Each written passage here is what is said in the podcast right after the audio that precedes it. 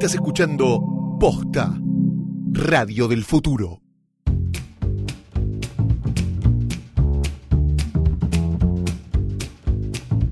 Es una de las personas más talentosas que conozco, una actriz tremenda, una improvisadora, una artista, para mí, con todas las letras, con una capacidad de observación descomunal.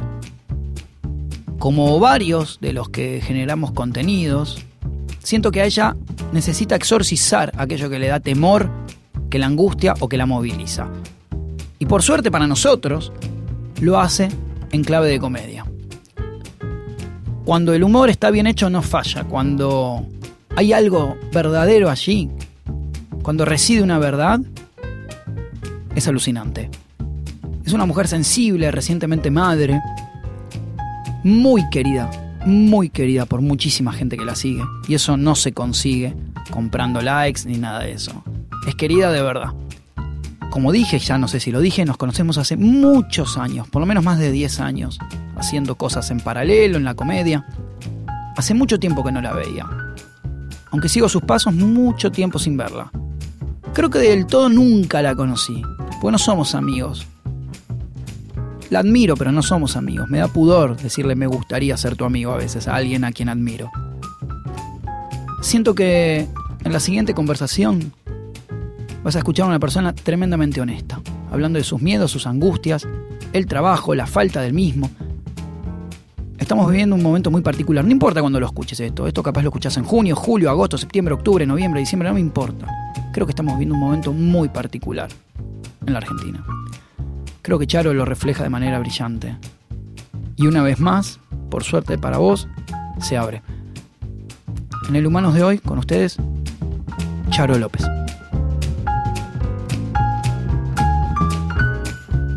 Eh, ¿Estás cansada de inventarte tu propio, tu propio kiosco? ¿Cómo es eso? Estoy cansada de tener que armar un rancho distinto todo el tiempo para hacer. Como que antes me divertía más eh, como el desafío de, bueno, empezar de cero y armar, una compañía para que pasen cosas o la época de los eh, ideame, viste, que era juntar la plata para después hacer lo que yo quiero. Y estoy re podrida, ya, ya está. Me siento muy identificada. Tengo ganas de ser empleada un rato. Claro. Dame seis meses de empleo, por, ¿Por qué, por qué, por qué te, por qué crees Quiero que llegaste? recibir una orden y Claro. cumplirla. Quiero un horario, una orden y volver. ¿Qué- ¿A qué lo adjudicas, Charo, eso? ¿A la, a la- a la edad, digamos, a los años ya de, de- de- del desgaste de haberlo hecho tanto tiempo? ¿A, a qué? ¿A lo económico? Sí, a, la mm, a que llega un momento que me imagino que, que tenés ganas de tener un poco de estabilidad, como de, de que las cosas funcionen un poco solas. Igual, no sé, debe ser que quizás me aburro yo también y me voy y hago otra cosa, pero también ahora con el cambio del país tan grande estuvimos como acostumbrados a que las cosas funcionen durante un tiempo y ahora nadie sabe para qué lado agarrar. Y te angustia, con, no sé, a mí me pasa que, que, que cumplí 41, vos tenés 38 y yo decía, loco, a esta edad ya debería estar un poco más tranquilo económicamente. Sí, totalmente. O sea, ¿qué, qué, qué, qué hicimos mal? No sé, no sé. Se hicieron creer que podíamos hacer lo que queríamos. Claro. No sé.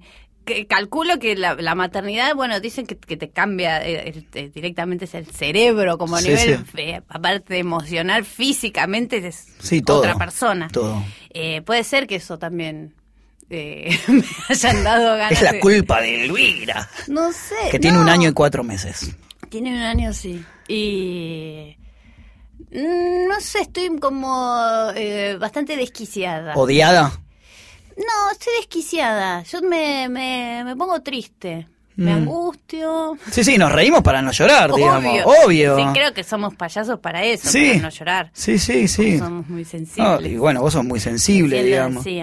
Para Sí. hacer lo que haces tenés que tener una sensibilidad eh, considerable, digamos, para poder capturar eh, humores, maneras de ver, estilos de personas, hacer una capacidad de observación, ya Sí. sea por tu propia vida, por los estudios, por lo que haces, que obviamente uno se ríe porque en el fondo estamos angustiados diciendo, che, ¿qué onda? Y sí, es la forma también de, de sobrevivir y de... Sí, a mí me encanta como eh, pasar por el cuerpo todo lo que, lo que, lo, lo que me lastima, decir las frases que, que más me lastiman, como que me, me da, es la única manera como de dar vuelta a la realidad. exorcizas, ¿eh? Sí, lo Y- digo yo ahora, a ver qué pasa. claro, Como para pasa- burlarme de, de todo eso, porque si no, no, no, no, no sé para dónde agarrar. Y, y en ese sentido, ¿quiénes son las personas que, que te dan como un poquito de ganas de existir o de vivir? ¿Qué sé yo? No sé, tu pareja, tu hija, eh, las chicas de, de personas, tus compañeras. Digo, va- va- uno va buscando como asociaciones, ¿viste? De, Sí. Que se van dando también, donde a uno lo oxigena, ¿viste? Decir, no estoy solo en esta. Sí, sí, bueno, encontré un grupo de, de compañeras que son amigas, que son las que con las que eh, me siento contenida para nada, para no tener miedo de decir lo que pienso o, no, sentirme tan sola en, en las cosas que antes yo sospechaba que estaba mal eh, pensar. Y bueno, igual ahora hay como muchas más mujeres despiertas que todas nos miramos y decimos, "Mm, sentimos lo mismo. Eso está buenísimo. Y después mi hija sí está... es- Ahora en un momento de desempleo digo, bueno, pero estoy durmiendo la siesta con mi hija, qué bueno. No se lo va a olvidar. Yo qué sé, quizás hay un montón de madres que no lo pueden hacer, estoy un montón con ella. Y, y eso es raro también, porque eh, digo, yo si tuviera que estar trabajando ahora todo el día, no, no sé, es como una nueva vida que, que por momentos me parece que está buenísima.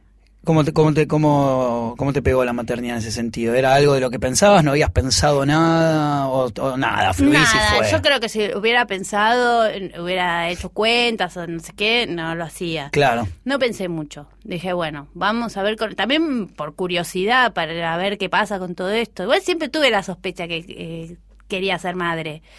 Y bueno, un poco me sorprendió, un poco fue, sí, como algo punk me pareció también tener, ser madre ahora.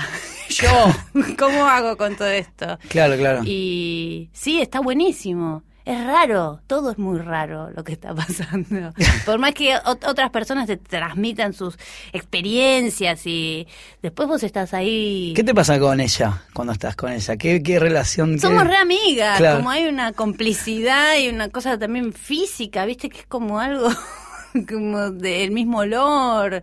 Eh, hay algo físico que es eh, muy loco también. Y yo soy muy como de chiquero, viste, que me gusta estar abrazada, tirada, a- agarrarla, como algo así, mm, como de un, como si fuera un mono. Yo estoy con ella mucho a UPA haciendo cosas, yendo a lugares y como algo, algo físico que me, me reconforta, me hace sentir bien. Y cuando estabas embarazada, eh, que ahí tenías unas fotos espectaculares de la panza hermosa, eh, y a propósito de toda la discusión sobre la legalización del aborto, como que algunos, eh, eh, algunos monos como que se les explotaba la cabeza diciendo, ¿cómo esta mujer que está embarazada? Y es que a papá?" mí, eh, cuando quedé embarazada, fue cuando yo siempre estuve a favor de la legalización del, del aborto, y siempre estuve a favor de que las mujeres, si quieren abortar, aborten.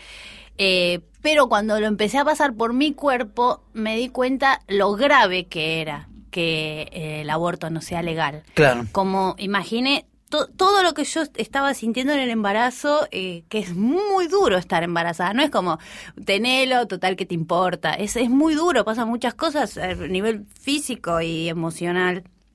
Entonces, ahí empecé como a tomar más fuerza y más conciencia de esto, eh, esto tiene que ser decisión, esto tiene que ser deseo, porque si no pasas por esta etapa eh, convencida de lo que estás haciendo o queriéndolo, aunque sea deseándolo, es un infierno.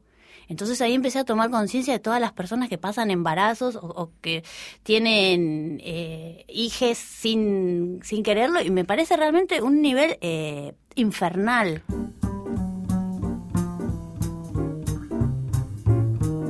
Sí, vos es que leía, eh, antes de, de- de encontrarnos, leía un poquito de Hermostra, el libro que escribiste Sí. con Malena Pichot.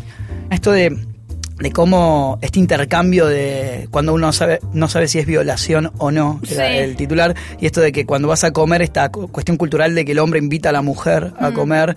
Y que a cambio de alguna manera se va aflojando la idea de que la mujer después acceda a que pase algo, incluso si la, Sí. si la, ¿no? Y decía algo como ir preparando la concha para, para y me parecía espectacular no sé por qué lo relaciono porque me parece como que cuando yo veo que que la gente se queja del patrullero eh, dibujado, pintado y, y todo lo otro. Me parece una demencia el desequilibrio. Me parece una demencia. La ofensa. Sí, me parece no, y me parece como que, que, que esto del concepto de feminaz y que eso me parece como un atrevimiento descomunal, digamos. Sí, no es es como de- tirarle nafta a la Es gente que se está quemando de verdad, ¿viste? Exacto, es eso, es muy atrevido, es muy atrevido eh, querer explicarle a una víctima eh, cómo se tiene que quejar. O sea, es como una como una bucaqueada ya. Sí, A sí, sí. una persona, no sé, poner, sobre todo en las manifestaciones y todo, que hay minas quemadas, hay familiares de, de- de mujeres que ya no están. O sea, ¿quién eh, es capaz de, de decirle a una persona, bueno, tu sufrimiento vos lo tenés que canalizar así, sentadita y pegando un sticker en, en tu carpeta o en tu bicicleta? Atrás del auto, ¿No? Entonces todo me parece poco. Todo es me, poco. Todo me parece poco Todo al es lado poco, de sí. pintar un patrullero, una pared. eh, Todo me parece poco al lado de una mujer quemada. Y, este- y esta cosa de la idea del patriarcado que se va, se va a caer, ¿cuándo se va a caer? Ah. Es muy complejo, ¿no? Porque ojalá fuese como un, un- acá, ¿no? Un teléfono que tiramos al piso y se cae, digamos, pero Se va a caer, se va a caer. ¿la verás? ¿Qué verás? ¿Viste? ¿Te preguntás Mm. eso, digamos? No sé, yo me lo pregunto y te lo pregunto a vos. Yo veo a muchas eh, pibas jóvenes eh, que ya no les entra en la cabeza cosas que nosotras o mi generación eh, tenemos incorporadas o, o nos cuesta Claro. dar vuelta. Y entonces para mí hay esperanza. Hay esperanza. No sé si se va a caer, Sí, sí, pero se está rebalando. Se está se está, se está- ¿Por qué pensás que, por ejemplo, productos como Cualca por ahora, cosas que hicieron Sí. eh, con, con todos los chicos de Cualca, ¿por qué ahora justo se cumplían cinco años y veía un post de Malena Pichote, que decía antes que decía, Sí. no podemos hacer, no es que no querramos hacer otra temporada, sino que no hay plata. ¿Por qué pensás que la mierda tiene siempre plata para financiarse y lo que está bueno no? Ay, bueno, decir... eh, no, porque a la gente no le interesa mucho eh, ver lo que nosotras hacemos. No les importa. Realmente no les importa. No... mm, Hay mucha gente que sí, yo te estoy tratando ¿no? de Sí. tirar un, un- Sí, salvavidas porque mínimo. a- aparte, eh, justo ahora que fue lo de los cinco años de por ahora, eh, leí muchas cosas lindas de mucha gente, gente que, que la vio muchas veces, la serie y todo. Yo no lo puedo creer, como me, me- me parece raro. Creo que antes eh, no, no, no fuimos muy conscientes nosotros mientras lo estábamos haciendo. Mm, Tanto del- Cualca como por ahora. Que igual eh, ayer nos reíamos porque hay muchos chistes de Cualca que son un desastre eh, y nos gustaría volver a hacerlos para cambiarlos. Vos decís esto de como que, que, que de alguna manera la posibilidad de filmar quizás no eran tan conscientes en ese momento de que podían terminar la serie, hacerla, Sí. digamos. Que la gente lo mire en su casa por la televisión. Eh, eso no éramos muy conscientes que pasaba eso. Que- Esa como que entra en tensión con lo que hablábamos al principio, esto de decir, ¿por qué cuesta hacer lo que a mí, lo que te gusta tanto? Si encima está bueno y es de una lucidez tremenda y hay, y hay gente que lo ve, es cierto, no es Tinelli, no es la mayoría, No, no pero hay, mu- pero hay mucha gente. Hay mucha gente, sí. A mí me llama la atención, incluso eh, en la calle hay gente que me saluda Me y imagino. que vio cosas y no deja de llamarme la atención nunca. Una vez hiciste un video fabuloso en Instagram de, de un, de un que yo te puse el- para mí que era el mejor video de la historia, que decía eh, eh, que hacías como una especie de burla de el Instagramer que habla Ah. tipo "Ah, che, che, che, che".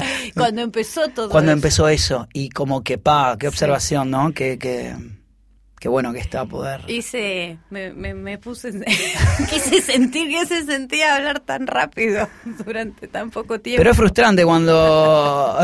sí, sí, yo creo que es así, cuando mucha gente que no tiene un, un carajo de, de talento o algo interesante y es como, yo mi conclusión es mucha gente le gusta la mierda, digamos, creo que... No le- sé, hay no mucha sé, gente que no tiene ganas de, de, de- de correrse de, de lo que está haciendo. Claro.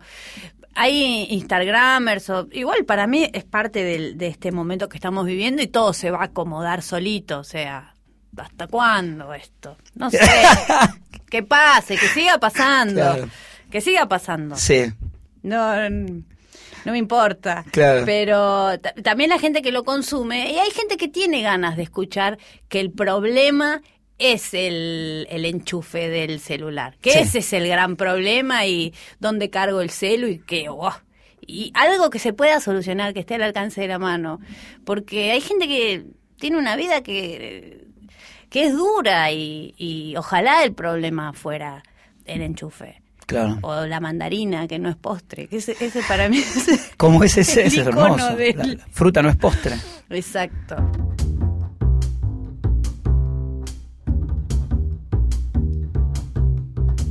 Yo leí, es así que, amor. o sea, vos vivías en Temperley, El Banfield. en Banfield, perdón, y dejaste el secundario Sí, y entraste directamente a una escuela ahí municipal. sí. ¿Y ahí por qué en esa época te acordás por qué dejaste el secundario? O- Sí, bueno, justo ayer que me encontré con mi amigo que no veía hace 20 años, tiene mucho que ver él. eh, eran épocas eh, difíciles, era el 98, se estaba cocinando el 2001. Ujú.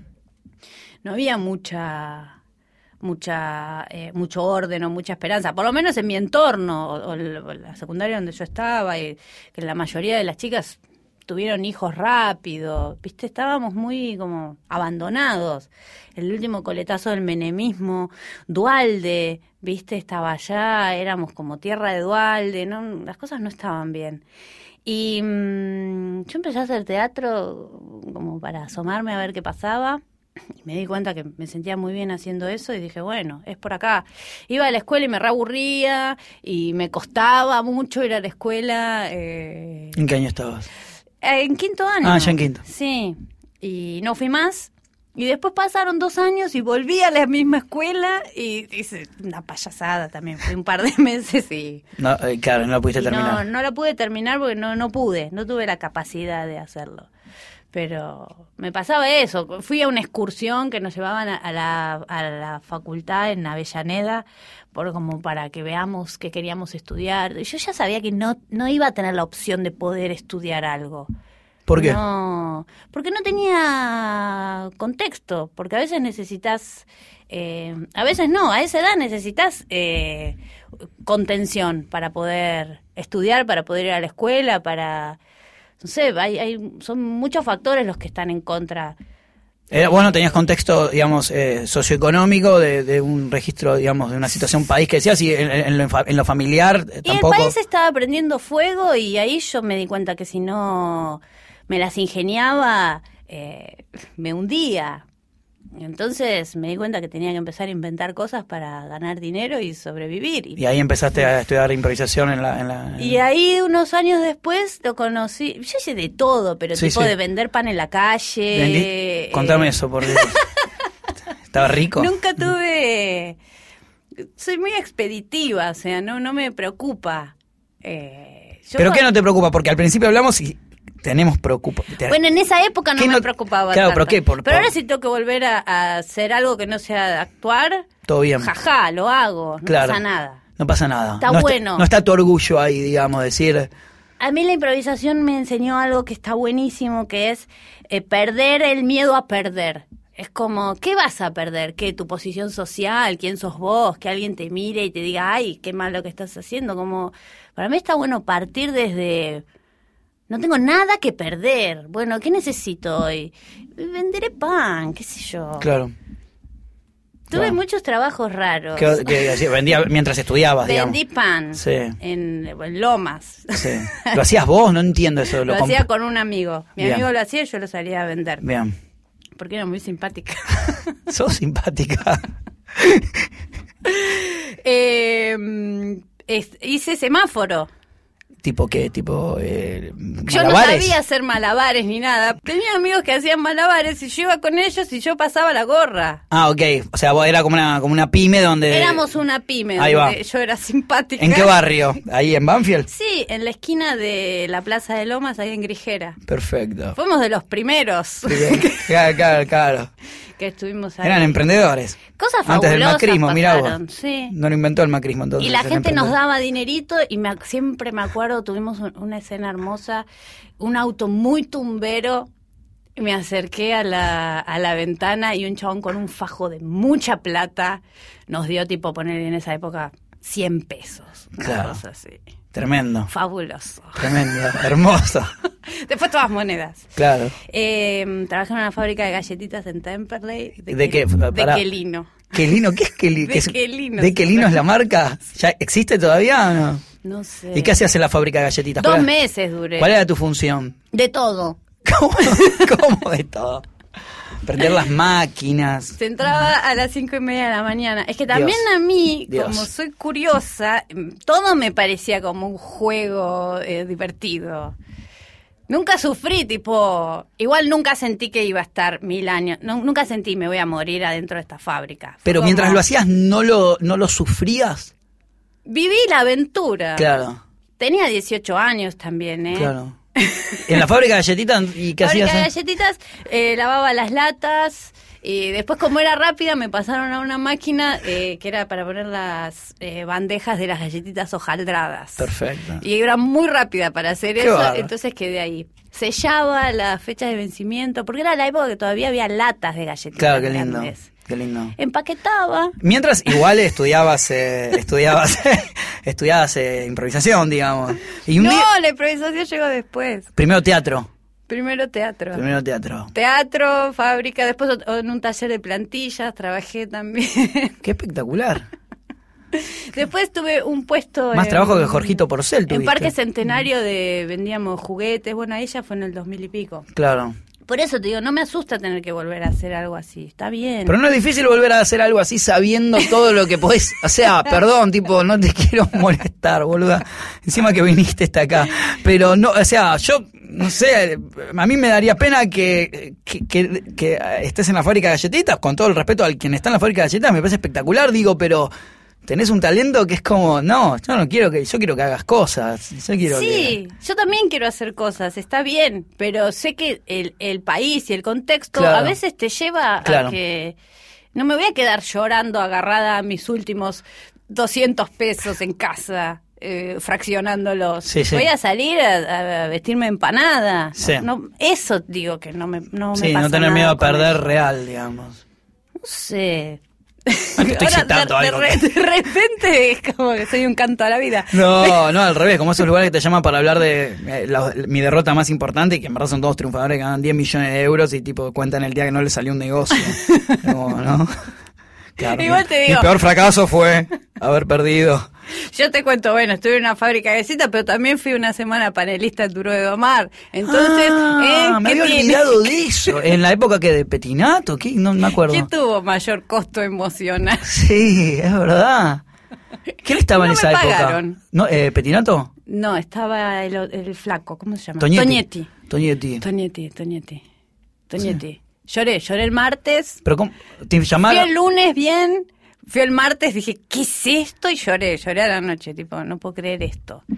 Y miércoles, jueves, hice lo que pude y el viernes ya, ya está. Renunciaste. Y el viernes, bueno, pero lo, lo mejor de todo eso, no, era solamente cubrir a Julia Mengolini una semana. Ah, pero en la época ya estaba Cualca. Sí, ya estaba cualca. Pero ya estaba bastante plantadita y... Pero no me gustaba la... No lo pasabas mm, No me gustaba la, la velocidad del, del caretaje que se Claro. vive ahí. Claro.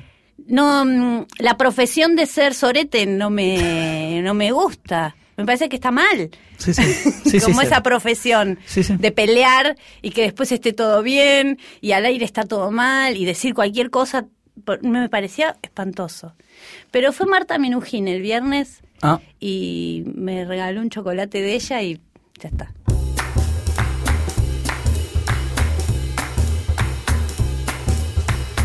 ¿Tenés tele en tu casa? No, No, no, yo tampoco tengo pero te- no, sí, tengo el aparato, de la, el aparato. de la tele, pero no tengo la, la- la señal de la tele. Dejaste, pero de chica veías mucha tele. Re todo el tiempo sin parar, muchísima. Pero no mm, veo tele vieja. Si veo algo en Twitter, capaz que digo, ah, ¿qué pasó acá? Lo busco en YouTube y, y lo miro viejo. Claro. Elijo eso. ¿Te enojas cuando alguien te, te, te, te hostila en internet, te putea o te dice algo, o ya eso ya te resbala y ni te vinculás con... Ni siquiera una crítica constructiva estoy hablando, sino más como un insulto, digamos. Eh, es que ahora los insultos son muy poco inteligentes también. No sé, tienen... Alguna vez algo me duele, si me dicen algo que yo sospecho que es verdad de mí, eso no me gusta. Cuando coincido con, con el que me está puteando acerca de mí misma, Claro, que te hace ver ese algo. digo, ah. Pero si me putea a alguien y entro y tiene la camiseta de Messi atrás, una- y digo, y sí, está bien que esta persona no me quiera. Claro. Está bien, no pasa nada. ¿Y cómo fue girar por Europa que fueron con, con- con personas? A, Eh, a Paraguay también fueron, ¿no? a muchas partes. ¿Cómo es eso? ¿Se lo arman ustedes? ¿Es también parte de la autogestión? ¿Ustedes se manejan toda esa parte, no sé, eh, de, de- Sí. deciden dónde ir, imagino? Y... Sí, sí, sí. ¿Por qué te reís? y porque sí, porque todo es así siempre. Claro. Eh, mm, eh, ir a otro país a mí me encanta. Bueno, es que yo ya venía con el ejercicio de, de viajar mucho con Improcrash. Claro. Sí, que no hablamos de eso, de. Improcrash. Claro, fueron 10 años de Improcrash, 11. ¿Por qué se terminó Improcrash? Te, te, ya se fue Sigue. Improcrash, Sigue, pero te fuiste. Yo no estoy Sentiste más. como que tenías que ir para otro lado. Yo sentí que ya no tenía más nada que decir también. Como veníamos haciendo el mismo formato 10 años. Y probamos otros formatos y no nos funcionaba la, la creatina entre los cuatro. Entonces no se empezó a volver muy eh, rutinario. Y yo sentía eso, que ya no tengo más nada que, no tengo más nada que decir, por lo menos en este formato. Extraño improvisar porque es como un, es- un estadio de, de delirio que a mí me, me- como que me pone, me, me coloca en una fantasía que a mí me hace bien, que me es eh, vital. Tendré que encontrar la manera como de recuperar eso, porque ahora eh, hacer stand-up es, viste, como todo más... eh, Pero ahí no, no dejás lugar un poquito o ya tenés tu texto, tu material trabajado y es más o menos si- siempre parecido, se repite, tratas de... O hay un lugar también ahí para, improvisar un poco. La verdad que yo todavía siento que estoy aprendiendo a hacer stand-up porque es realmente otro oficio muy diferente. Cuando pensaba que podía eh, ser algo parecido a la improvisación, me iba re mal. Ahora que estoy respetando el material que tengo y que improviso mínimo, eh, me va mejor o, o- o- o es más llevadero o, o el tono o hay más risa. Improviso muy poco ahora. Y entonces me... Y la repetición Está, me está te- faltando fantasy. Claro, eh, no, pero y la repetición en el, en el stand-up te, te aburre viniendo de, o sea, por la cabeza que tenés o no? No, porque es algo nuevo Claro, para mí. claro. Es como ahora el desafío de decirlo igual y que funcione. Es muy complejo el stand-up, Es ¿no? muy difícil. Muy difícil. Yo hice hace mucho tiempo, me acuerdo con Bimbo una vez y pa, qué mal que la pasé. Fueron Es ocho duro. funciones, la pasé para el orto. Es duro. Por eso cada vez que veo a alguien que hace stand-up y está bueno, digo, fa, qué laburo que hay ahí atrás, ¿no? Es muy duro, es duro, es duro. Ni siquiera estamos hablando de lo duro porque alguien no se ría, sino el proceso también. El proceso, escribir el material que funcione, algo que a vos te parece que es gracioso y, y para la gente es una mierda pinchada en un palo después. ¿Te han pasado situaciones así donde... Sí, sí, sí. ¿Y te sí. quedas así, tipo, clavándote la, la- el puñal un poquito o no? ¿O te puedes como decir, bueno, ya está, la próxima... No, me quedo triste cuando me va mal. Me... Sí, sí. Sí, sí. No, no me gusta que me vaya mal, obvio. Después lo vuelvo a hacer. Charo, pero- hombres que hagan stand-up que te guste, porque en persona son eh, Ana Carolina, Vanessa, Malena y vos. ¿Hay alguien que te gusta que hace Eh, stand-up? Yo para ver, ¿no? Para, para recomendarme algo. De acá, de Argentina. De Argentina, sí. bueno. Ahora. Ay, no sé. No hay alguien que diga, ay, qué bueno que Claro. la persona está haciendo un show, voy a verlo. En Claro. este momento justo, no. No sé. No, no voy a decir nadie, porque no. No pienso decir nadie. Poné música. Poné un separador. No me rompa las No bolas. voy a decir No, nadie. No pongamos ningún separador. Eh, Y al pub y cuando y a, y a- y a- está mal que no pueda decir nadie, pero la verdad, no, pero, qué sé yo, no sé. No me pasa hoy que vea Claro. un cartel en la calle y digo, qué bueno que está Grego, vamos. Hay carteles en la calle No, todavía. de- sí. La gente va a ver cosas porque hay carteles en la calle todavía.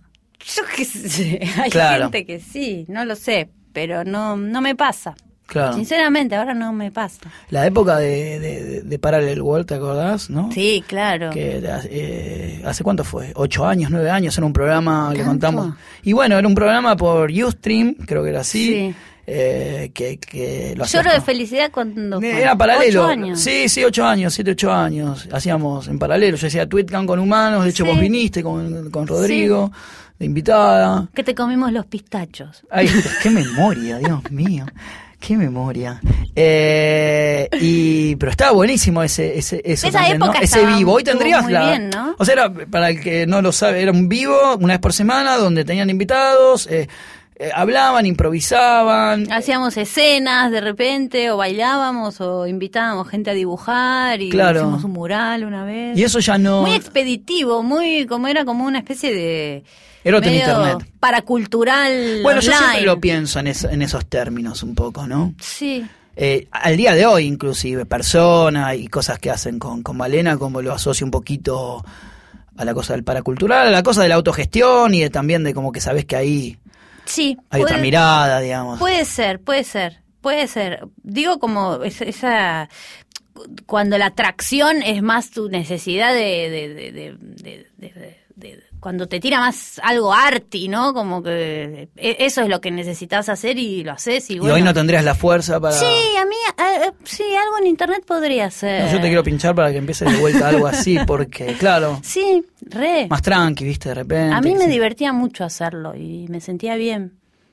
Sí, totalmente.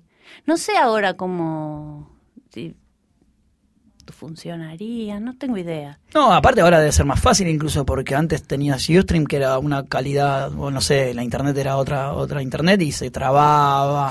Y hoy en día puedes hacer todo con, hoy en día, señora, usted con este teléfono puede hacer todo, ¿no? Sí, sí, es verdad, totalmente. No, no digo que no, para nada. Me gusta Me gustaba porque eso de, de, mm, me gusta charlar porque esta parte es como re cualquiera, ¿no? Pero me gusta nosotros no tenemos cotidianidad, ¿viste? No. Pero a la vez tenemos como edades parecidas y hace muchos años que nos conocemos y a veces visto desde afuera uno es el que parece que la está sufriendo una situación económica o una angustia de no poder realizar algo y me parece que de alguna manera ver que alguien que uno admira también está pasando por los momentos de che, mirá, incertidumbre o qué hacer y que eso es como que humaniza de alguna manera Sí. un poco todo, ¿viste? Es y eso me da porque pa, se me cae la angustia, ¿viste? De Es que también es hora de hacerse cargo, ¿no? Claro. Que como el sistema te obliga a que, ¿cómo estás? Bien, todo bien, para adelante, bueno, vamos. Bueno, y no, en este momento que, con el contexto en el que vivimos, ¿qué te voy a decir? Que estoy bárbara, que me ayuden los proyectos. No, no es así. Pero y no que me pone triste, me pone triste, y que me angustio, me angustio, y que voy al supermercado y ahora todo vale 200 y me preocupo, me preocupo. Pero pa- para mí, digo, sin entrar en la autoayuda, eh, digamos, pero lo, lo que tenés eh, vos, o sea, el nivel de improvisación, el nivel de... eh, la mirada que tenés, me parece como, como que sería como que tenés que seguir haciendo, es como... tenés que... no, no dejes de Es hacer. que si yo no hago, nunca. me muero, me Claro, muero. Me se te muero. explota la cabeza. se te explota la cabeza. Me muero, pero... Yo me pregunto cómo no, o sea, cómo con... Pero con- también estoy cansada. Sí, bueno, está bien, obviamente, pero como que, por ejemplo, no sé, a mí me pasa que digo, qué choto que soy con la comercialización a veces, cómo no consigo la plata para financiar, pero eh, a ustedes, a personas y a las personas con las que trabajás en general, eh, tienen mucha gente que lo ve. No hay manera de como que sea más sencillo. Si se pone tanta plata de publicidad en tanta mierda y en tantas cosas, no es más sencillo decir, loco, no te digo un idea en crowdfunding, te estoy hablando de cómo, cómo poder gestionar mejor. Eh, hablemos de Ideame también, Oh, ¿no? Como el- A mí me mató Ideame. Esa experiencia Sí, de... el crowdfunding. Es muy loco como de repente la- las personas que son buena onda con vos Sí, siniestro. compran una taza y, Siniestro. y, y te maltratan muchísimo. Sí, sí, a mí yo me, yo, yo me angustié porque me, me- eh, para la Fue segunda temporada de Eléctrica, ¿no? sí. Eso. Yo para la segunda temporada de Eléctrica junté ciento, o sea, yo la quería hacer en la segunda temporada y en la Universidad de Tres Febrero no había plata en ese momento. Entonces dije, bueno, la, la, la- la hago solo, la hago con el crowdfunding, con mis compañeros, junté 125 mil pesos, que es bastante plata si querés, hace unos 3, 4 años. Pero después la remerita, estaba todos los putos días en Pacífico ahí repartiendo remerita. Ah, no, yo te pedí L, yo te pedí medium, yo te... Y era un empleado o la otra que vendiendo... De repente tenés 500 jefes enojados que aparte. te odian. Que me odian, todos enojados, porque la remera no les entra. La concha de tu madre, yo solamente quiero hacer una serie, boludo. Mira toda la mierda que tengo que hacer porque. Pero pasa un poco eso. Por eso es que digo. eso es real también, porque estuvo el romanticismo Claro. de, de juntar dinero entre todos para hacer lo que nos gusta, todo, pero te, Sí, te sí. daban 200 pesos y eras Pero ¿por qué no viene Nike? ¿Por qué no viene una empresa? No sé por qué viene, viene y dice, yo si fuese dueño de X empresa, digo, tomá, hagan lo que mierda sea si va a estar mejor que la mayoría. Bueno, porque el mundo No. quiere caca, qué sé yo. No sé, el mundo quiere otra cosa que no somos nosotros. Qué hermoso. Bueno, yo te quiero, Charo. Terminemos así. Terminemos así. El mundo quiere otra cosa que no somos nosotros, pero yo te quiero. Gracias por venir. Gracias. Si te gustó esta conversación con Charo López, escucha todos los episodios de Humanos en Posta, Spotify, Apple Podcast y tu aplicación favorita. Mi nombre es Esteban Menis. Hasta el próximo episodio.